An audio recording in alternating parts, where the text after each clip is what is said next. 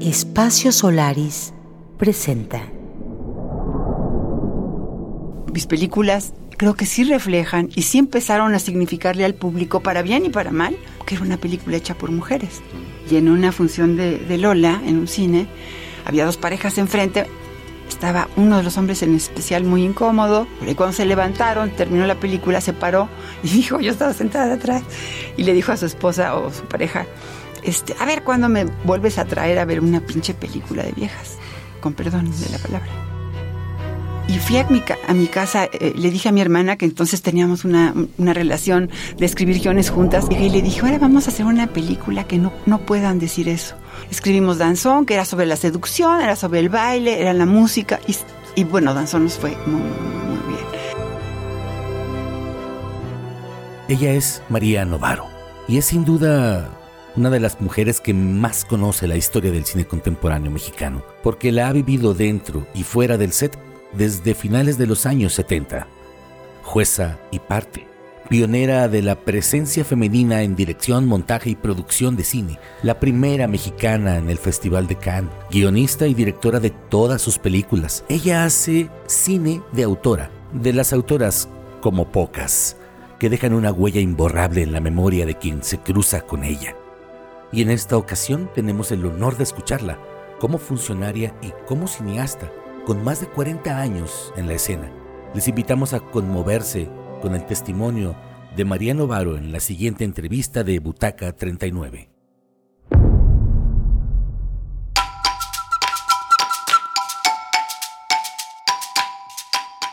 Hola, ¿qué tal? A todos bienvenidos a esta Butaca 39. Mi nombre es Sandra Aguilera.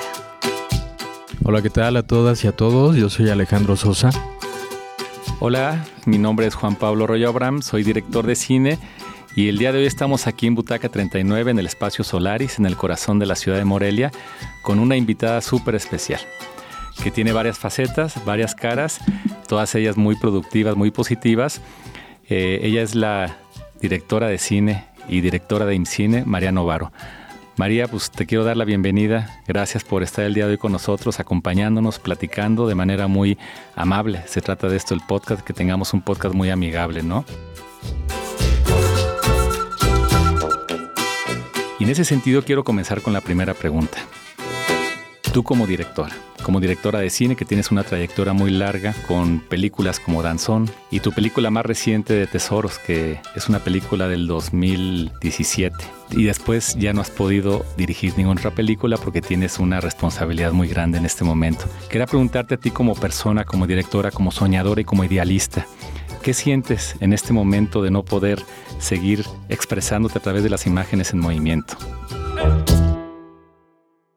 Extraño mucho mi profesión, extraño mucho, eh, pues sí, lo, que he hecho toda mi vida, que es hacer películas, producir películas, dirigir las mías, escribir. Finalmente es una carrera que, que empecé estrictamente, empecé a hacer rodajes a fines de los años 70, así que sí tengo un, un, buen camino y extraño mucho hacer todo eso. Pero también estoy muy agradecida con lo que he aprendido al frente del IMCINE. Creo que la gente sabe que he puesto todo de mi parte como persona de la comunidad cinematográfica para que el IMCINE sea el mejor instituto posible que dé servicios a la comunidad cinematográfica, en especial pues el IMCINE es quien da los apoyos al cine mexicano. El cine mexicano ha crecido gracias a los apoyos del IMCINE y hoy por hoy eh, la mitad de la amplísima producción cinematográfica de México pasa por el IMCINE. O sea, sin los apoyos de IMCINE la mitad del cine mexicano no, no podría realizarse.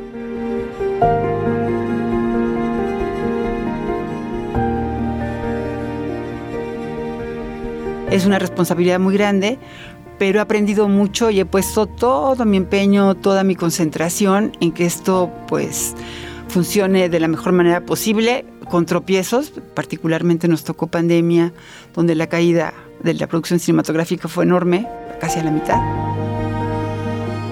Pero la la industria cinematográfica mexicana se recuperó al año siguiente y llevamos tres años sostenidos de cifras récord de producción de cine mexicano y creo que es el trabajo que hemos realizado. Estoy contenta, pero extraño, sí extraño. Y una invitación como esta, pues la agradezco mucho porque, porque esa es mi vida. Hacer películas es mi vida.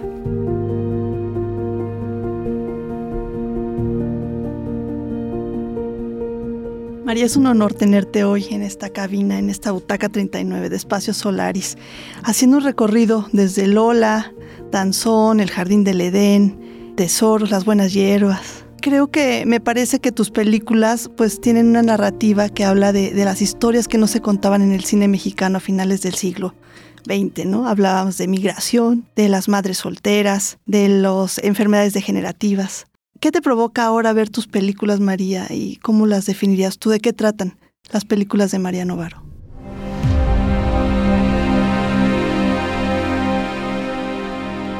Pues creo que los temas son, son diferentes y han respondido a, a, pues a diferentes situaciones en la que yo estaba y lo que quería contar pero ya a estas alturas de mi vida sí reconozco un hilo conductor y me reconozco en todas, son todas películas escritas por mí.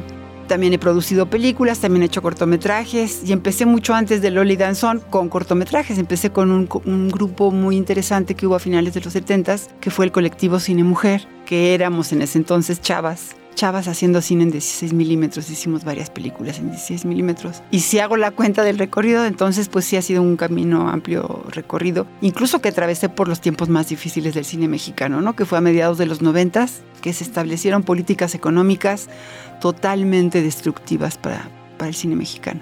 Y de las cuales eh, pues ha habido otras políticas públicas para ir remontando y recuperar la producción cinematográfica. Todo eso pues me ha tocado vivirlo en carne propia, entonces no es que lo leí, es que lo he vivido. Siguiendo la, la, pregunta que te hacía Sandra, a mí me gustaría saber, pues desde tu perspectiva y más que estuviste en movimientos totalmente de mujeres, ¿cómo o qué relevancia ha tenido precisamente el cine de mujeres en el cine mexicano? Porque bueno, de entrada y en este mismo instante, bueno, pues me vienen o sea, nombres Irma del Toro, González Iñárritu, y me parece que es como el colectivo tenemos esas referencias, ¿no? Pero difícilmente se llega a posicionar el nombre de una mujer dirigiendo o actuando en alguna, en alguna área de la cinematografía. A mí me gustaría saber a, a, lo largo de tu historia, pero también a través de este, este puesto que has tenido a bien conducir, ¿qué relevancia le das al cine de mujeres en el cine mexicano? Fíjate que afortunadamente eh, puedo decirles de primera mano que si bien cuando yo arranqué, el colectivo Cine Mujer que hizo una serie de, de, películas quedó en el olvido, nunca se habló del colectivo Cine Mujer. De ahí salimos varias cineastas y tampoco se habló mucho de eso, ¿no? Y es algo que vivió eh, pues a lo largo de toda mi vida. Que el cine hecho por mujeres, que antes no era mucho, era poquito, pero aparte se invisibilizaba. Era evidente que se invisibilizaba. Por ejemplo, yo recibí muchas agresiones cuando me fue muy bien en el Festival de Cannes. Sí recibí agresiones de la propia comunidad cinematográfica. Sí fue difícil. Sí me tocó que el sindicato, el STPC, que en la época en que yo arranqué, obligatoriamente por ley tenías que trabajar con un sindicato para hacer una película. Yo me negué porque era impresionante el machismo que había en ese sindicato. Simplemente cuando fui a negociar mi primera película de Lola con el líder sindical, me dijo que les ha dado a ustedes las viejas por querer hacer cine, así me recibió. Y claro, me salí y no trabajé con ellos. Por lo cual tomaron represalias en mi película Danzón. En mi película Danzón, en los laboratorios Churubusco, controlados por el sindicato, metieron eh, mangueras de arena en lugar de agua y me estropearon 10 días de rodaje en 35 milímetros. Porque ¿qué se ha creído María Novaro que se está burlando de nosotros? Por supuesto que no me burlaba de ellos, simplemente me negaba a aceptar sus términos. Todo eso lo cuento como anécdota, pero, pero lo que quiero expresar es que veo que eso ha cambiado hasta cierto punto porque se sigue invisibilizando algún trabajo.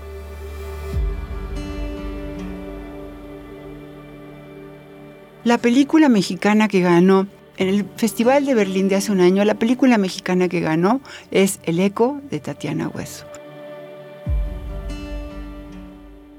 Tatiana Hueso es una directora espléndida. Su película Tempestad es una cosa que no se puede creer. Toda su filmografía, o sea, realmente es una, una directora, autora fuera de serie. Eh, Lila Vilés acaba de, de, ser pues, la nominación mexicana para el Oscar. Su película Totem, si ya la tuvieron la oportunidad de ver, es espectacular. Y hay muchas directoras y muchas películas que están brillando en este momento. Me atrevo a decir que hay más películas de mujeres representando al cine mexicano que de hombres en estos últimos años. Así de plano me atrevo a decirlo. Pero ¿de quién se habla? De los tres amigos adorados, venerados, todo bien, pero ellos pues ya casi ni filman aquí. Y se habla más de ellos que de las películas que están triunfando en el mundo en este momento y que llaman muchísimo la atención. Y fíjate, afortunadamente muchas de ellas son películas hechas por mujeres.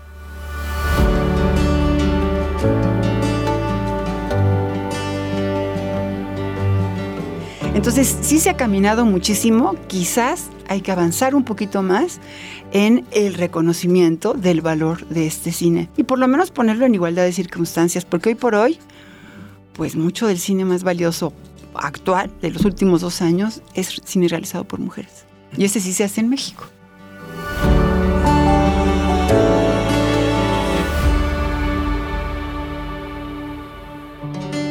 Y no solamente en el tema de dirección, sino también en otras áreas. Por ejemplo, una amiga mía, directora de fotografía con la cual he trabajado en mis largometrajes, Ana Soler Cepria, está en un colectivo de mujeres que son puras directoras de fotografía. Y así como esa área, pues en todas las áreas la mujer empieza a tener mucho mayor presencia. Y creo que el objetivo, más allá de hacerlo como una cuestión impositiva, tiene que verse como una cuestión de libertad.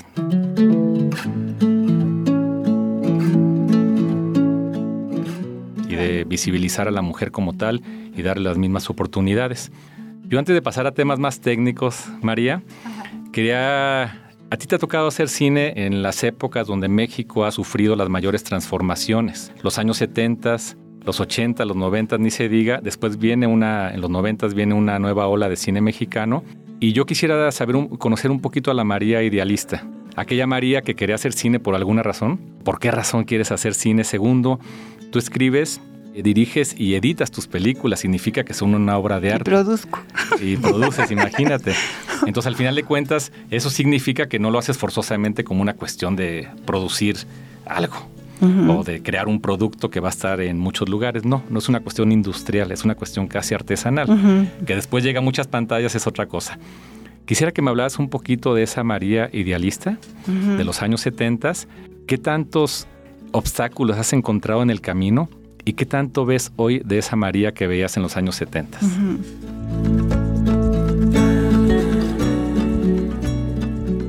sí te puedo decir que, me reconozco en mis películas, que reconozco el momento al que correspondieron y cómo decidí abordarlas. Sí empecé, imagínate, en un colectivo feminista en los años 70 haciendo cine militante, porque el cine que hacíamos era militante. Militante de registrar vida en comunidades. La primera, primera película en la que participé con el colectivo, que ya había hecho una película denunciando las condiciones del aborto en México y había hecho otra película denunciando el hostigamiento a las trabajadoras sexuales. Pero cuando yo ingresé hicimos una película que documentaba un encuentro de mujeres campesinas y colonas de tomas de tierra y demás de los 70 que tuvieron una reunión nacional y que hablaban de sus experiencias y demás. Cine muy, muy militante pero al mismo tiempo empezamos a, meterle animaciones, hacíamos efectos especiales muy, muy artesanales, muy, muy caseros. La siguiente película, Vida de Ángel, contaba la, vida del trabajo doméstico, pero con muchísimas animaciones, con muchos trabajos muy libres. Decidí entrar al, entonces CUEC, estudiar cine, yo era socióloga y ya tenía dos hijitos y me costó trabajo tomar la decisión de estudiar cine porque yo decía, ¿cómo le voy a hacer? ¿A qué hora voy a trabajar? Era un tema. Pero sí, entré y qué bueno porque me cambió la vida y es lo que yo quería hacer.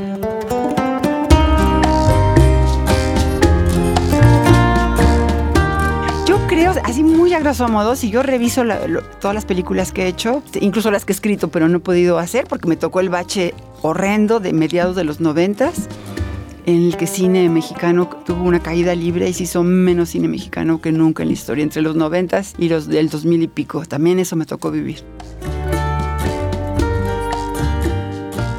Pero el hilo conductor de, mis películas, bueno, una es que sí me propuse desde el minuto uno contar las cosas desde una mirada de mujer.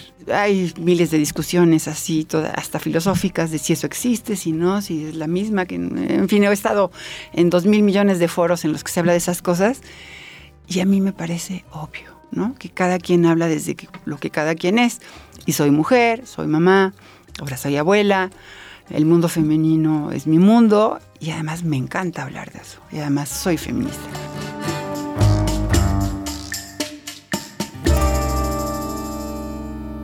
Butaca 39. Continuamos. Entonces, ese hilo de, contar desde una mirada femenina y desde, desde, sí estoy convencida y lo he vivido todo mi trayecto, las mujeres sí tenemos otra forma de aproximarnos a las cosas, sí tenemos otro modo, sí tenemos, pues somos distintos, qué padre, además qué padre, somos complementarios, somos diferentes. En fin, siempre, siempre está el hilo de cómo, yo veo las cosas como mujer, como mujer. Pero otro hilo que algunas gentes pues, han comentado, pero creo que otros no, no, no sé si no coincidan conmigo, pero siempre he escogido un México del que quiero hablar en cada película. México es un país mega diverso. Yo amo mi país. Cuando tuve también la oportunidad de, emigrar a Hollywood y de estar allá para sacar un proyecto, no me hallé. O sea, yo sí, no me hallé. y dije, aunque filme menos, yo filmo en México. Porque de verdad, de verdad, de verdad, amo escoger un México que filmar y contar ahí una historia.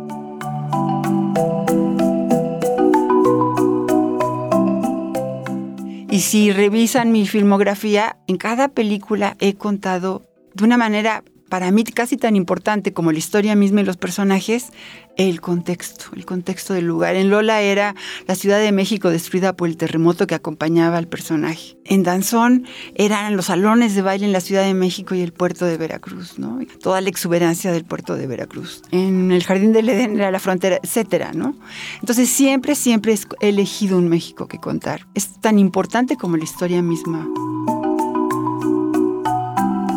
Y siento que está bien, o sea, estoy dejando una obra que narra con mucha sinceridad y de manera a veces casi documental. La película no lo es, pero el registro de la realidad tiene mucho de documental. El danzón era clarísimo y dejo un registro pues que me parece valioso para, para pues, construir nuestra memoria colectiva, ¿no? Creo que han sido los dos ejes, fíjate, de mi trabajo.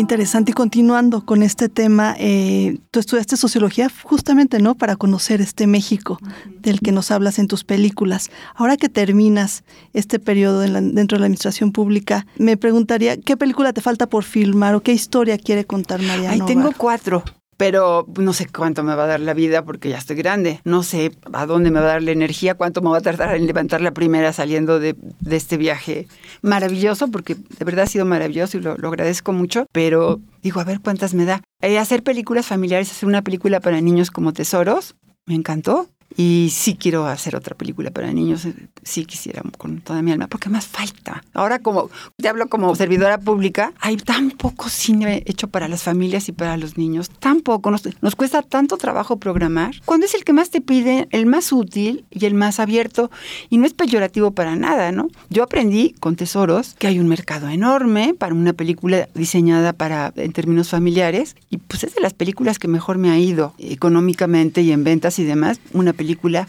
pensada para niños. Y gente puede pensar que es como un género menor o algo así. Pero pues yo también he estado en cualquier cantidad de festivales con esta y hay todo un mundo de festival. En fin, es todo un tema. Pero yo creo que hacer cine para niños también es algo importante en este país y sí quiero hacer otra.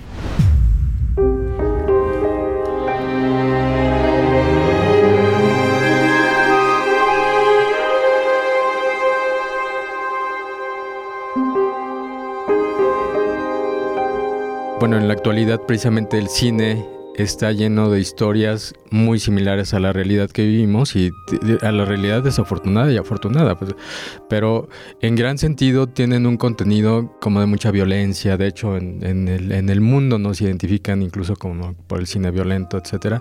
Y con estos, estas otras temáticas, como de cine más familiar, cine un poquito más para niños, podríamos recuperar como el, que el cine sea como una distracción, un hobby, un momento agradable y no tanto luego salir como muy dolidos, ¿no? Reflejados desde luego, pero muy dolidos. ¿A qué se debe esto? O sea, ¿por qué todos estamos, digo, una necesidad, desde luego, como la danza buto, el kabuki, todo este tipo de movimientos que, necesitan vomitar estos, estos dolores? Pero, ¿cómo podríamos llegar a ese, a ese punto otra vez con el cine? Mira, estoy totalmente de acuerdo con todo lo que dijiste, lo dijiste muy, muy puntual, muy completo, excepto en una cosa sí creo, y lo intenté con Tesoros, que contar una historia para niños, que contar una historia que te lleve de una manera ligera y amable, pero a una reflexión profunda. A lo mejor soy una idealista, pero sí creo que el buen cine algo te cambia, algo te cambia. Que si una película funciona bien y le habla a las personas que la ven, algo, por pequeño que sea, algo queda cambiado.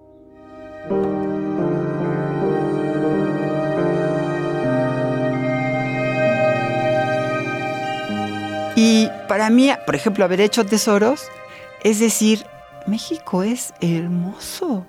México tiene una riqueza impresionante. Su riqueza natural no se compara con nada. El valor de su vida comunitaria, el valor de nosotros como personas, el valor de todas las personas en México, no se compara con nada. Sí está este mundo de violencia, pero sí somos personas sumamente valiosas pero valiosas en serio. Hay países que le toca uno viajar y qué aburrición. Qué aburrición y qué tedio y qué uniformidad y qué no sé. Mi país me vivifica, de verdad, de verdad creo que somos muy afortunados de tener un país mega diverso y con una riqueza cultural enorme, que de repente a lo mejor le faltan elementos para dialogar entre, entre, entre unos y otros. Y en Tesoros yo intentaba eso, contar, contar un valor profundo, importantísimo, y no fue gratuito que elegí filmar tesoros en Barra de Potosí, en la costa grande de Guerrero, en una zona violenta. Violenta. No hablo de violencia en la película, pero también hay una vida comunitaria deslumbrante, una naturaleza que no puedes creer, y el valor de las personas que lo habitan, que es muy grande, ¿no? Me parece maravilloso que haya cine que denuncie violencia, me parece importantísimo, me parece esencial y mucho del mejor cine mexicano reciente va por ahí y qué bueno que existe. Yo una no lo haría porque no se me da y dos creo que hay otra cosa que quiero contar para complementar o porque también es cierta otra cosa que de la que yo quiero hablar, ¿no? Entonces eh, ese sentido también tiene ser otro tipo de cine, ¿no? Decir realmente quiénes somos, ¿no?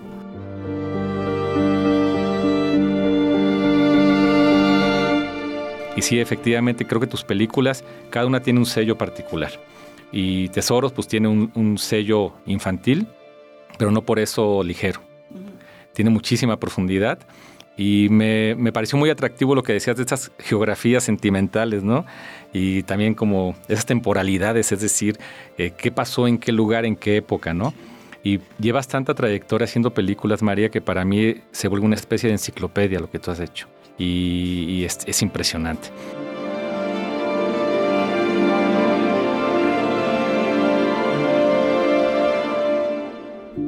Pasando a temas menos emotivos, pero también muy importantes.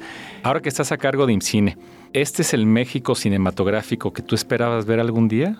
Mira, entré porque sí sentí, y, y, de hecho así, así se me dijo cuando se me nombró que me tocaba, Y dije, no, sí, pues he tenido muchos privilegios, he podido hacer el cine que he querido básicamente.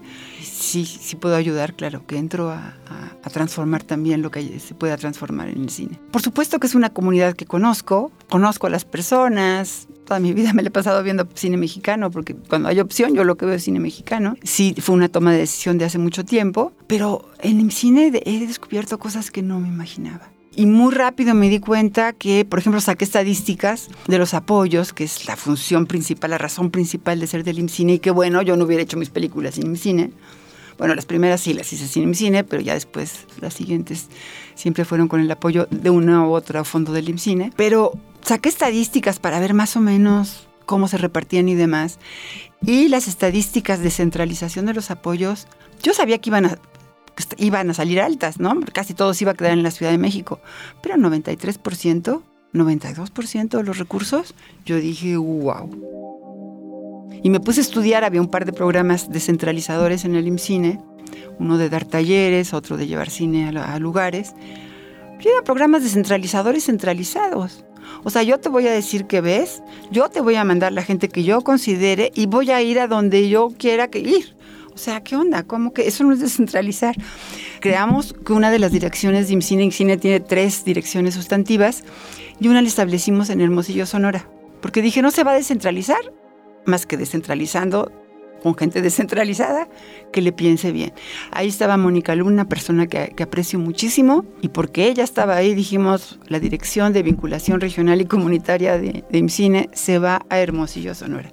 Y opera desde Hermosillo, Sonora, y desde el programa que tenemos en San Cristóbal de las Casas, en Chiapas sí ha hecho una diferencia, ¿eh? sí ha hecho una diferencia porque se perciben las cosas de otra manera. Y empezamos en que todos los apoyos y demás tuvieran puntos adicionales para los proyectos presentados desde entidades que no sean la Ciudad de México, igual que puntos adicionales para proyectos presentados por mujeres, puntos adicionales para proyectos presentados por cineastas de comunidades indígenas o afrodescendientes. Y y si tú revisas las estadísticas que sacamos año con año, sí ha habido una labor de descentralización en serio. Además hubo un diseño de convocatorias, porque cuando se hubo el decreto presidencial, los decretos, porque fueron dos, decretos presidenciales que extinguieron a los dos fideicomisos, había que crear rapidísimo otro instrumento. No es que no iba a haber el mismo dinero para apoyar al cine, sino que se nos exigía que no fuera un mecanismo de fideicomiso. Que yo no lo entendía, soy sincera, yo no lo entendía cabalmente en su momento, lo entendí en cuanto empezamos a hacer, pero claro, el, el un fideicomiso, se guarda ahí el dinero y el dinero se queda inactivo.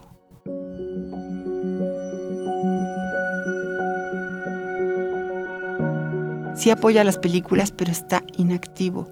El mismo dinero que tenía un fideicomiso que ahora tenemos en Focine, que opera año con año, da para el triple de películas y las estadísticas ahí están como diseñamos una nueva herramienta que es el Focine, pues ahí mismo hicimos una convocatoria exclusiva para producción en colaboración con los estados. Allí mismo hicimos una convocatoria que apoyara solo la postproducción, porque muchas veces, sobre todo en otras regiones, se logra hacer una película, pero no se postproduce correctamente, no hay recursos. En fin, se diseñaron las políticas también en función de llegar a diferentes lugares de la República. Es muy desigual, ¿no? Hay regiones que tienen ya un desarrollo eh, cinematográfico muy valioso y muy poderoso. Eh, hay otras en que es muy incipiente, pero bueno, creo que ahí vamos estimulando todo esto, ¿no? Para que, para que, para que el cine mexicano cuente las historias de todo México. Lo principal, lo principal es que la, la propia gente cuente, cuente sus realidades, ¿no? Sí, siguiendo con la plática, tú bien dijo el presidente, ya te toca María, ¿no? Y no hubo manera de, de decirle que no y pasar de la creación pues a la administración de tu propia comunidad cinematográfica.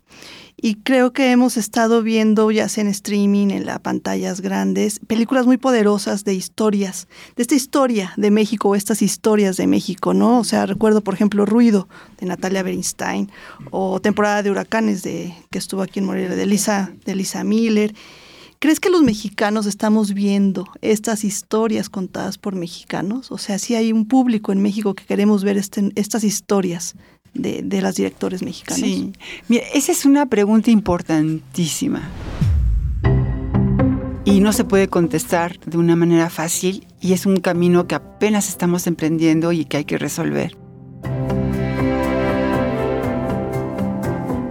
Yo he escuchado y he estado en discusiones y he escuchado de gente que además pues tiene también elementos para dar su opinión, que no es la mía, pero he escuchado que las personas en México no quieren ver cine mexicano, que el cine mexicano no funciona y que las gentes no acuden a la sala a ver cine mexicano. Y siempre he tenido la convicción de que habría que ver qué es cine mexicano, porque pues no se puede generalizar así, y habría que ver si realmente está disponible o se dice que está disponible pero no está disponible, o si tiene la suficiente resonancia y si se entera la gente que está en cartelera porque ni se entera que está ahí, claro que se va rápido porque quién se enteró porque no hay un aparato de difusión, en fin, muchísimas cosas, ¿no? Respecto al, al cine mexicano. Y además también escuchaba en otros medios un término que a mí personalmente no me gusta, que es el de formación de públicos. Y yo sinceramente siento que la labor no es de formación de públicos. O sea, es como enseñarles a ver cine a la gente. Claro que no. A lo mejor por vieja, porque yo sé, yo sé, y yo con Danzón tuve nueve millones de espectadores. Con Danzón tuve nueve millones de espectadores en salas de cine en México. Entonces, yo no creo que hay que formar a los públicos. Hay que respetar a los públicos y que recuperen su acceso al cine mexicano, que es por políticas públicas equivocadas se perdió. Porque lo viví. Vi que de repente no había dónde estrenar, no había cómo se viera la película mexicana, no te trataban con dignidad, no tenías dinero para hacer una propaganda, una difusión correcta, en fin, ¿no? Yo creo que hay una labor enorme por hacer y sí tenemos que posicionar el cine mexicano, hacerlo accesible a las personas en toda su diversidad y empezar un poco humildemente de cero, qué si quieren ver, qué no quieren ver, quiénes, dónde, qué tipo de personas, todo. Entonces, pues hay que repensar, ¿no? Cómo se reconecta, pero, pero somos nosotros. La principal audiencia para cualquiera que haga una película mexicana tiene que ser, pues sí piensas y de, emoción. Ir al festival de no sé qué, sí, nos da gusto, pero esa no tiene que ser la motivación, es le voy a hablar a mi gente. ¿Quiénes la van a ver? Si tengo el privilegio de hacerlo, ¿qué les voy a decir, no?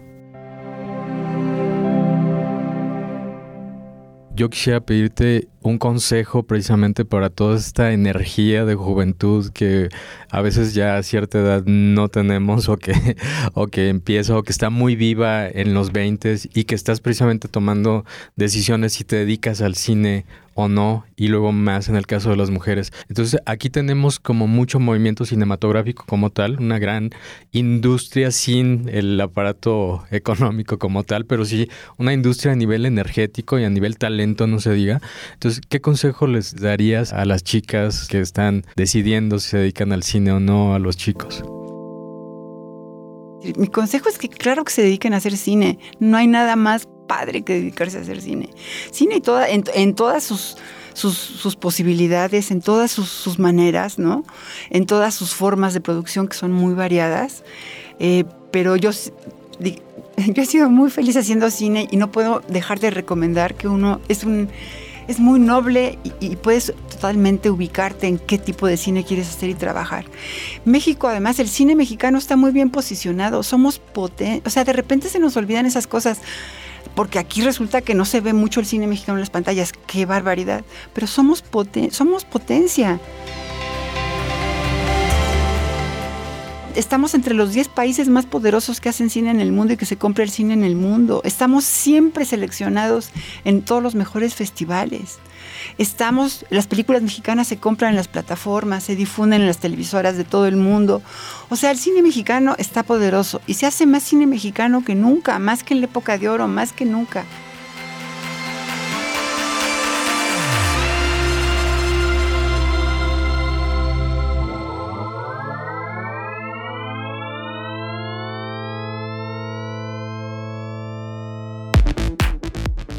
Tecnología también nos empieza a acercar otras, otras posibilidades. Hay tecnologías que ya están desarrollando. No estamos nada lejos, ¿eh? nada lejos de que todo eso se pueda hacer y que la gente adquiere esos conocimientos. Y además estudiar cine te da para que cuando quieran convencer a los papás, por ejemplo, que no, ¿de qué vas a vivir? Si no, ¿de qué voy a vivir? Está la publicidad, está la televisión, está, está en las plataformas. Es un área de trabajo en expansión. Resulta que México es de los países, y lo he estudiado porque ha sido mi obligación enterarme de los apoyos que se dan en otros países. Y la verdad, hay pocos apoyos tan buenos al cine como los que se dan en México.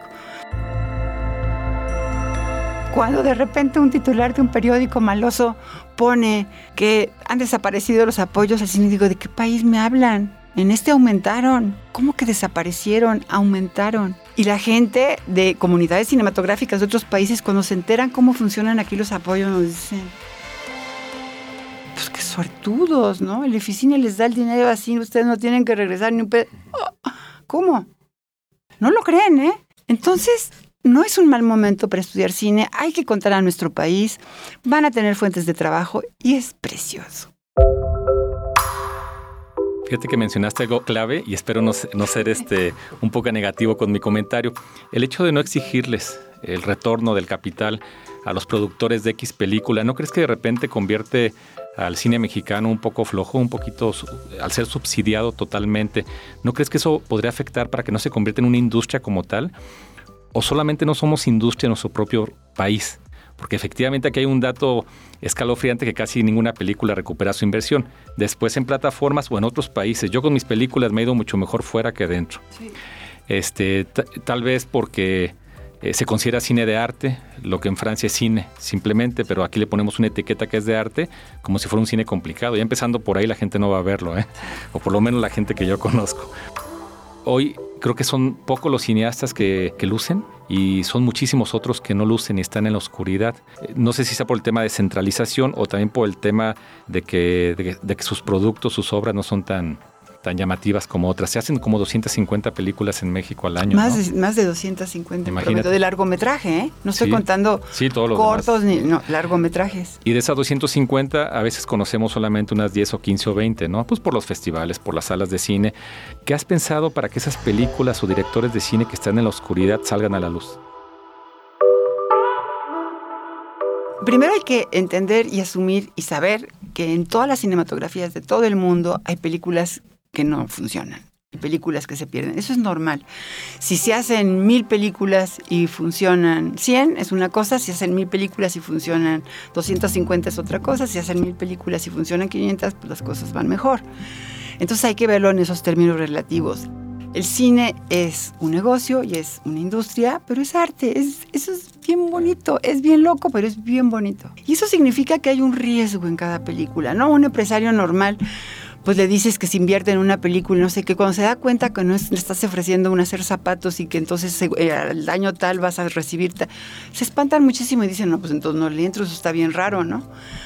Pero existe el EFICINE, que es el estímulo fiscal, que les permite dedicar impuestos que de todas maneras darían a Hacienda, los pueden dedicar a un proyecto fílmico.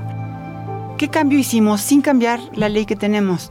Se propuso y se lleva a prácticas desde hace cuatro años que primero hay una evaluación cinematográfica de los proyectos y consejos evaluadores ciudadanos deciden cuáles son los mejores proyectos, los, los buenos proyectos de película, por valores artísticos, sociales, culturales y también por su viabilidad. Entonces dicen, estos proyectos son los buenos, estos no, les ponen una calificación. Y ahí entran los empresarios que pueden dedicar el 10% de sus impuestos a las buenas películas que ya fueron preseleccionadas. Es un cambio radical y está dando buenos frutos. Hay más, más buen cine mexicano en términos de esa relación.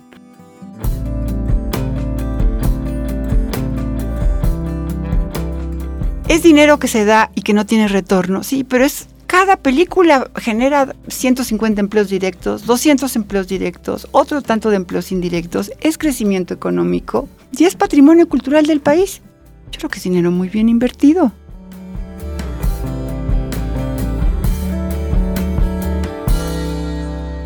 Pues fíjate que me dejas bien emocionado porque yo como cineasta pues estoy feliz, yo quiero que todos podamos hacer películas y que intentemos tener una cultura mucho más fuerte en el tema cinematográfico y una industria cultural como tal. Es decir, que vivamos de esto. Creo que el tema, esto que mencionabas de descentralizar el cine está padrísimo porque esperemos que todo México sea beneficiado por estos programas. Esperemos que el cine llegue a todo tipo de espectadores, ya que en cada película estamos viendo un mundo diferente, visto a través de los ojos de esa persona que escribió ese guion. Y en tu caso, pues cada película que nos has dado, María, que me encantan todas, nos ha mostrado un mundo diferente. Y creo que el cine se convierte en eso, en una especie de magia, en una especie de un acto abstracto que te debe dejar pensando en eso para siempre, ¿no? Quiero agradecerte muchísimo que hayas estado con nosotros el día de hoy aquí en Butaca 39, a Sandra Aguilera, eh, a Alejandro Sosa, a Mario, a todo el equipo que está detrás de esta de esta cabina y sobre todo a ti María porque le estás dando un sentido y un contenido, así como en tus películas, a este podcast llamado Butaca 39. Muchas, gracias. Muchas gracias, muchas gracias. La agradecida soy yo, gracias.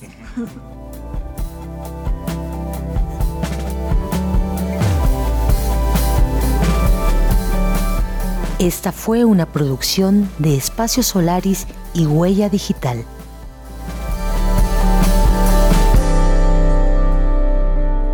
Butaca 39, un podcast de Espacio Solaris.